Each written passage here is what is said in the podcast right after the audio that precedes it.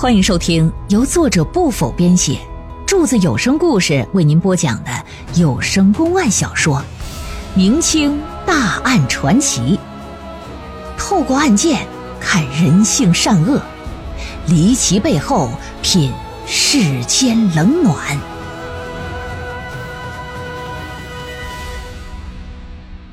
诸公案之宜城婚夜第六回。怎么个事儿啊？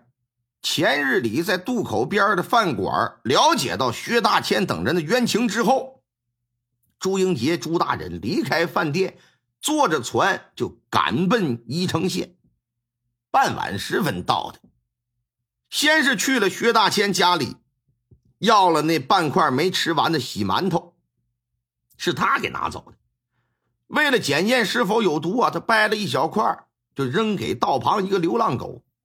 结果哪知道没到一刻钟呢，这小狗倒在地上不动弹了，一探鼻子没呼吸了，这身体慢慢的就开始凉，任谁都会认为这狗是死了。但是想到孟小娥没死，朱英杰就把这狗啊带回客栈来了，慢慢观察。经历了一宿的时间，直到第二天上午，这狗慢慢的睁开眼睛又醒了。办案这么多年，他见过各种各样的迷烟毒药啊。但像这种无色无味，吃了之后还能使人假死昏迷的，第一次见。大姑娘上轿头一回，而且只是吃了不过指甲盖那么大小，就能让一狗啊昏死一天一夜，可见这毒性之强啊！确定这洗馒头有问题之后，昨日啊，这朱英杰又到了孟小娥的家，了解一下关于制作馒头的当时的一个情况，得到了确切的答案。从头到尾都是由白美人给制作的，和面呐、蒸啊、上屉呀、收笼啊，都是他做的。再查查白美人的个人情况吧，得知他确实和几个男子有染。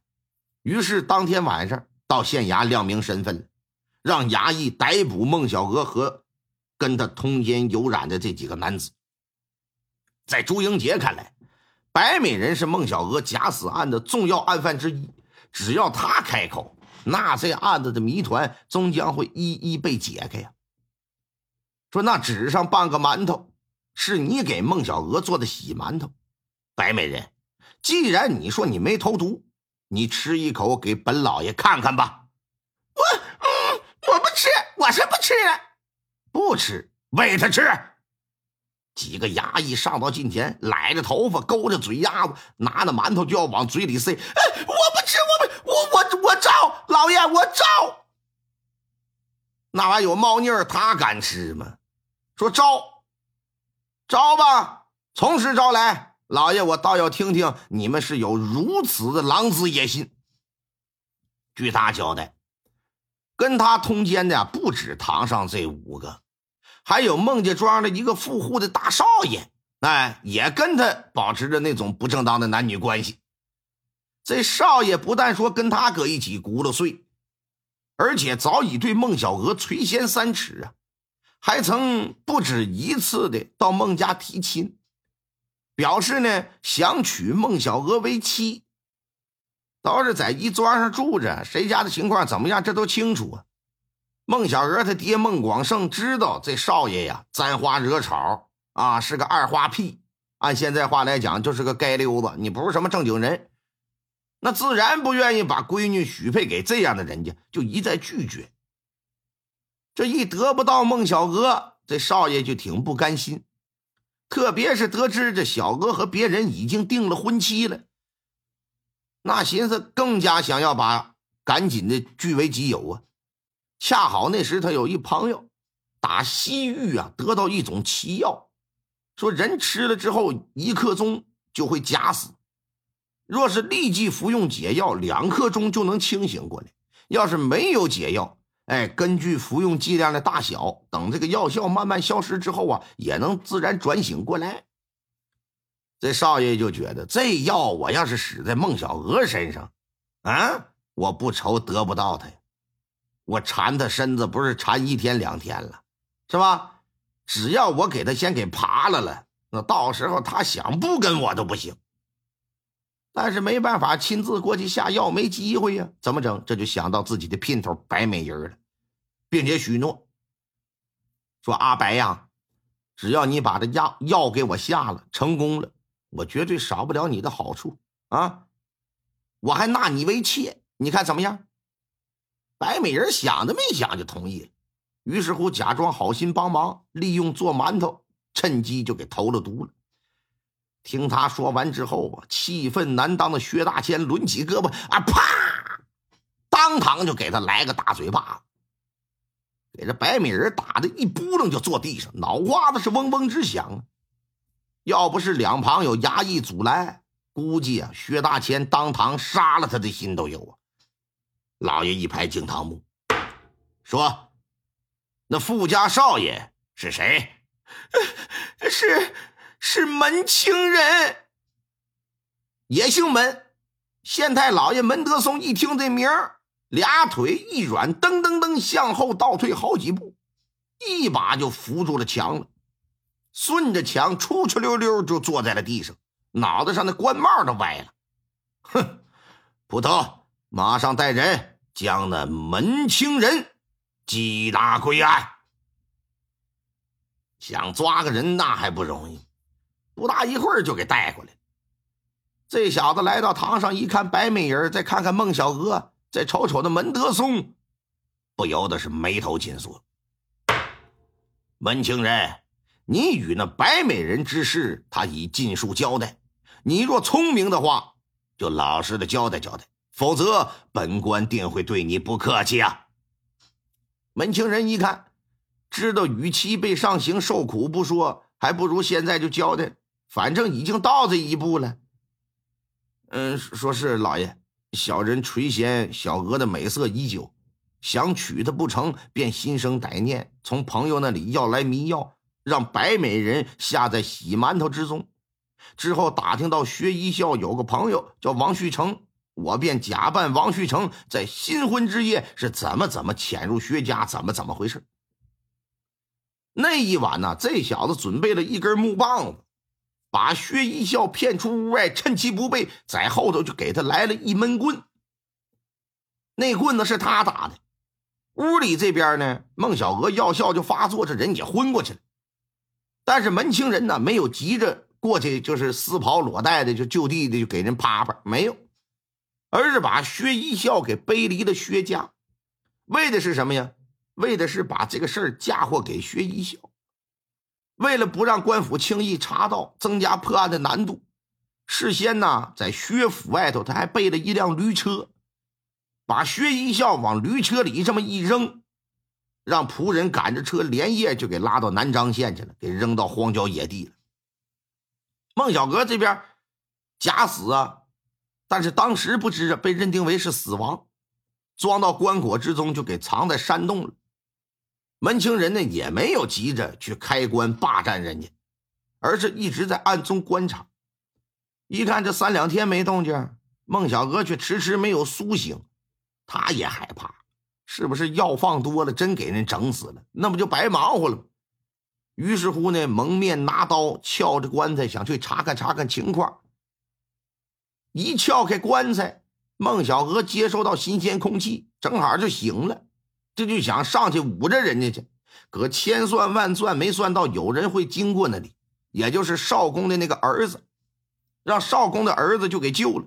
孟小娥是趁机跑了，但这门公子可就恼羞成怒了，盛怒之下挥刀就把少公的儿子就给宰了，把这儿子给扔棺材里。之后是赶紧追赶孟小娥，本以为能得逞，不想啊，那孟小娥贞洁烈女，投江自尽。这门公子呢，自幼不习水性，也不敢下去，只好是恨恨作罢了。老爷就问说：“那日你在山洞行凶，可曾丢了什么东西吗？”“呃呃，丢了，小人丢了一枚常年随身携带的玉佩。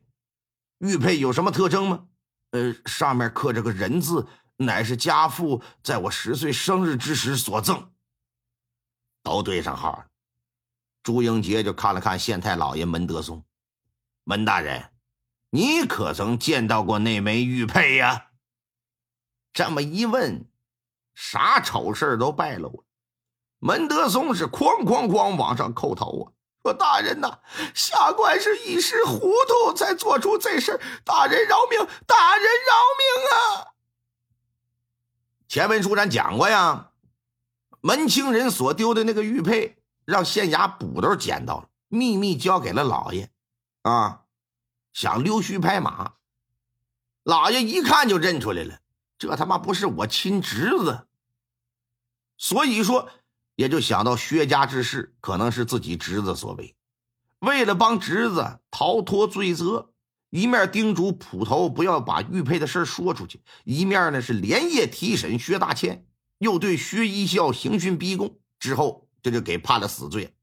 但是万万没想到啊，啊，新上任不久的安察使会来到这里侦办此案，也没想到人家能明察暗访。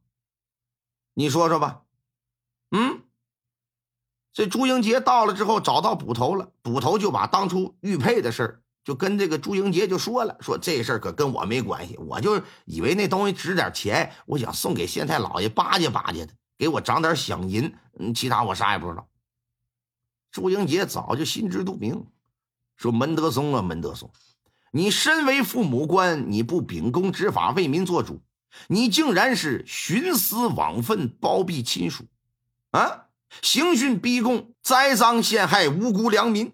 此等行为呀，我大清百姓容不得你，大清律法更容不得你。来人呐，拿下他的顶戴花翎，打入大牢，待进一步查办。俩衙役像拽死狗似的，把县太老爷就给提溜走了。呃，大人，大人，我知错，我知错。门清人，你还有什么交代的吗？我没没了，老爷没了。大人，我有。我要检举揭发，可以对我从轻发落不？白美人，那得看你检举的是什么事儿。如果是人命关天的事儿，要是检举揭发，你可以戴罪立功。说那什么，大人，我我我检举，我我丈夫就是门清人杀的。我丈夫曾看到我俩搁这儿行苟且之事，所以就要告到衙门。门清人怀恨在心，这就下了杀手了。之后对我进行人身威胁，强行的霸占了我。庄里人都说我和他合谋杀了我丈夫，其实根本不是，他才是杀人凶手。门清人，你还有何话可说？门清人就像霜打的茄子，心说横竖都是个死了，承不承认能鸡巴傻的？是，都是我干的。说好啊。你奸淫妇女，杀害人命，恶贯满盈，是罪不可恕啊！按大清律，本官判你秋后问斩。此外，你家人要一并承担少公之子的丧葬费用。来呀，拖下去，打入死牢！一听打入死牢，当堂这小子就休克了。老爷大手一挥，说：“白美人，你虽未害人性命，但你不守妇道。”帮着人下迷药助纣为虐，不犯死罪，但活罪难饶啊！本官判你杖打三十，骑木驴游街，跟白美人通奸者一律杖打四十，全部拉下去吧。杖打三十，这个白美人接受不了，但一听怎么的还有骑木驴游街，这个心里可美了，乐了，心说这回行啊，那玩意上器具了，得气儿，哈。要不说淫娃荡妇呢，没他妈的好心眼子。这该审的审，该判的判。老爷说案情现已查明了，薛一笑啊，本官判你无罪。你和你妻子孟小娥回家，跟那爹娘好生团聚去吧。一家人是千恩万谢。至此，这桩发生在宜城县的新娘假死奇案尘埃落定，正式结案。听众朋友们，本集播讲完毕，感谢您的收听。